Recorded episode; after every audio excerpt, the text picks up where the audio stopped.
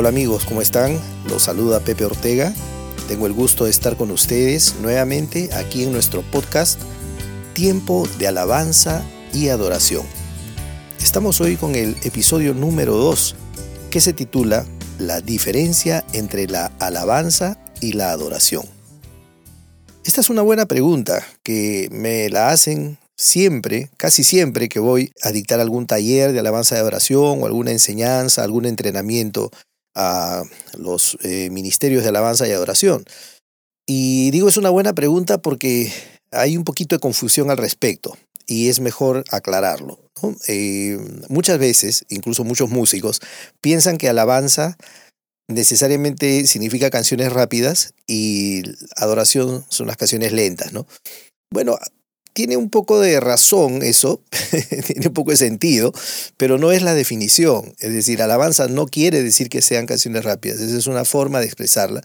Y adoración tampoco significa necesariamente que sean baladas ¿no? o canciones lentas en las cuales uno cierra los ojos y levanta los brazos. Esas son expresiones de adoración. Entonces hay que definir qué significa alabanza y adoración. Otra cosa, cuando buscamos definiciones no tenemos que buscar en el diccionario porque eso eh, los diccionarios van a obviamente recoger eh, el uso generalizado de las palabras.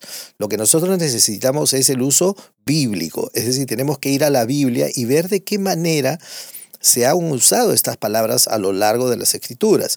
Ahora, obviamente que ya hay algunos que han hecho ese trabajo, hay muy buenos diccionarios bíblicos que ya nos van a dar el trabajo un poco hecho, ¿no? Van a ver cuántas veces se repite determinada palabra, cómo se usa, de qué forma. Entonces, vamos a utilizar esos materiales para llegar a nuestra definición. En primer lugar, alabanza. En el Antiguo Testamento han habido varias palabras que se han usado para definir alabanza y fueron traducidas como alabanza. Cada vez que se encontraban con la palabra yadá, que significa expresar alabanza o admiración, cada vez que se encontraban con la palabra samar, que significa cantar propiamente dicho alabanzas, también lo tradujeron como alabanza. Cuando encontraron la palabra toudá, que es levantar los brazos, cuando encontraron la palabra halal, que también es casualmente expresar admiración, alabanza lo tradujeron como alabanza. Una palabra bastante especial que fue motivo de nuestro episodio número uno es tejilá, que se refiere básicamente a la alabanza espontánea, ¿no? al cántico nuevo. Pues bien, entonces, cada vez que se ha utilizado estas palabras y que se ha traducido como alabanza, vienen acompañadas de algunos otros elementos. Si queremos entender la definición de alabanza, tenemos que ver estos elementos que acompañan a estas palabras. ¿Cuáles son? Generalmente vienen acompañadas de acciones de gracias, es decir, de agradecimiento y gratitud, y vienen acompañadas de júbilo. ¿ya? Entonces, quiere decir que la alabanza está referida básicamente a obras que Dios ha hecho. Y nuestra alabanza es una respuesta a esas obras de Dios. Es decir, nosotros estamos alabando a Dios por las obras que Él ha hecho. Es decir, reaccionamos con acciones de gracias y reaccionamos con júbilo. Y es bien importante, va a haber todo un episodio en el que vamos a hablar acerca del júbilo y cómo este júbilo es eh, obligatorio, ¿no? no es opcional. Entonces, para resumir, alabanza significa exaltar a Dios con agradecimiento y con júbilo por las cosas que Él ha hecho. Eso es alabanza, básicamente dicho.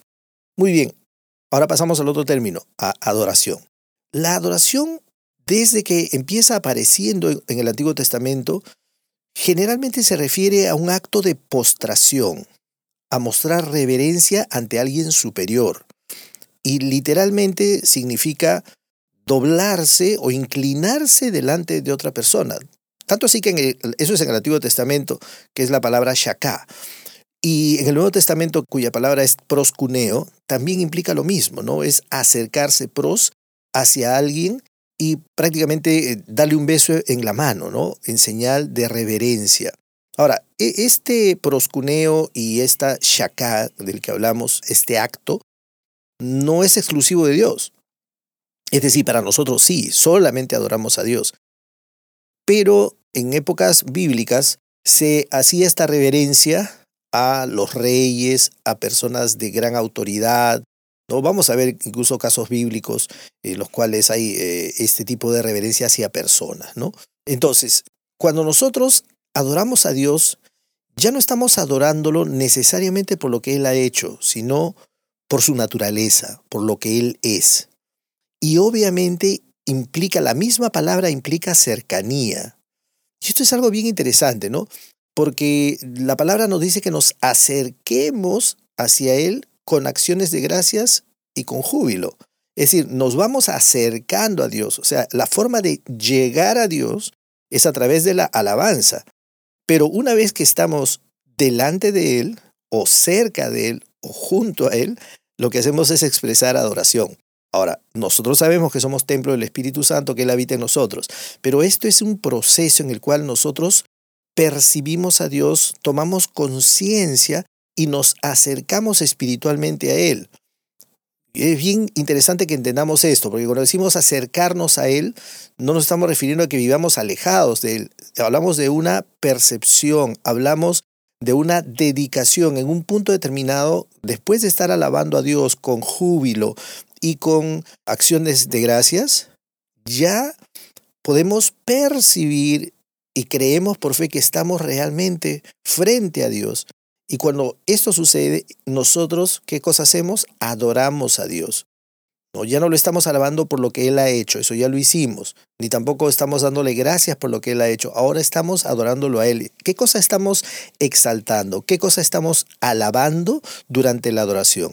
Estamos exaltando su naturaleza, es decir, sus atributos. ¿Cuáles son los atributos de Dios? La santidad, su omnipotencia, su omnipresencia, su omnisciencia, su eternidad, su majestad. Es decir, Dios es eterno, es magnífico, es todopoderoso, es santo.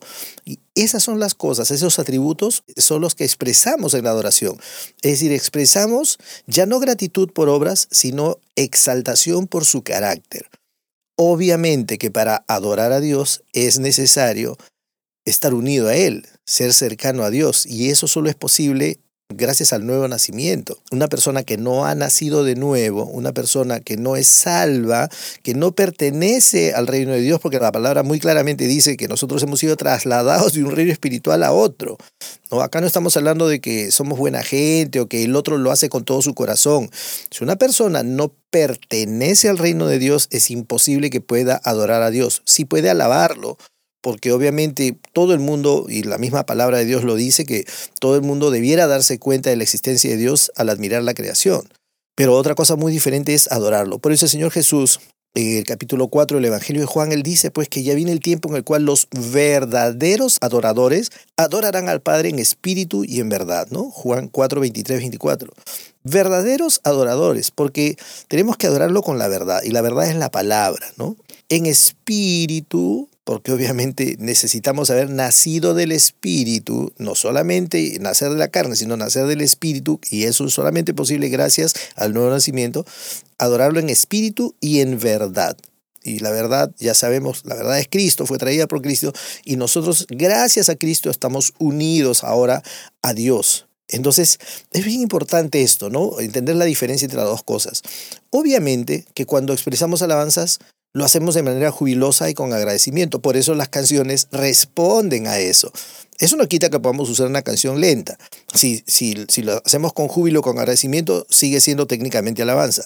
Pero mientras ya nos vamos acercando a Dios tal cual es el, el, plano, por decirlo de alguna manera, o el recorrido que está prefigurado desde el Antiguo Testamento, que se empieza pues con alabanza, con acciones de gracias, luego alabanzas, y finalmente ya en el lugar santísimo, ahí se manifestaba la gloria de Dios. Igual ahora, ¿no? Nosotros, si bien no hay un, no hay un tabernáculo, un templo, pero sin embargo en el Espíritu nosotros sabemos que existe ese recorrido. Llega un momento en el cual hay una gran intimidad entre nosotros y Dios, hay una gran reverencia. Nuestra exaltación es ahora al carácter de Dios, a sus atributos, y obviamente ahí es la expectativa de esta manifestación de la gloria de Dios. Así que espero haber eh, absuelto esta inquietud. Eh, ¿Cuál es la diferencia entre alabanza y adoración? Para resumirla, alabanza referida a las obras de Dios. Tiene que hacerse con acciones de gracias y con júbilo. La adoración se refiere al carácter de Dios, se refiere a la exaltación de la naturaleza de Dios, de sus atributos, y debe hacerse con una rendición, tiene que hacerse con un postramiento, no necesariamente físicamente, pero debería ser algo evidente que nosotros estamos frente eh, a alguien a quien reverenciamos. Eso no quiere decir que tengamos que hacerlo con tristeza. Ojo, la Biblia dice que en su presencia hay plenitud de gozo. O sea, aún estando nosotros delante de Dios, adorándolo, percibiendo su presencia, nunca debiera ser nuestra única reacción, por ejemplo, el llorar o el sentirnos indignos de estar delante de Él. La palabra de Dios en, el, en la carta a los Hebreos, el capítulo 10, dice que nosotros entramos confiadamente delante de su trono, ¿no? Ojo que entrar confiadamente no significa confianzudamente, ¿no? Decir, tenemos confianza de entrar al lugar santísimo ahora y delante de Dios nos deleitamos adorándolo. Es decir, nos deleitamos, gozamos en esta oración porque su presencia hay plenitud de gozo. Ok, hermanos, bueno, entonces de esta manera estamos terminando nuestro episodio número 2, la diferencia entre alabanza y adoración. Este es tu podcast, Tiempo de Alabanza y Adoración. Nos vemos en el episodio número 3. Gracias.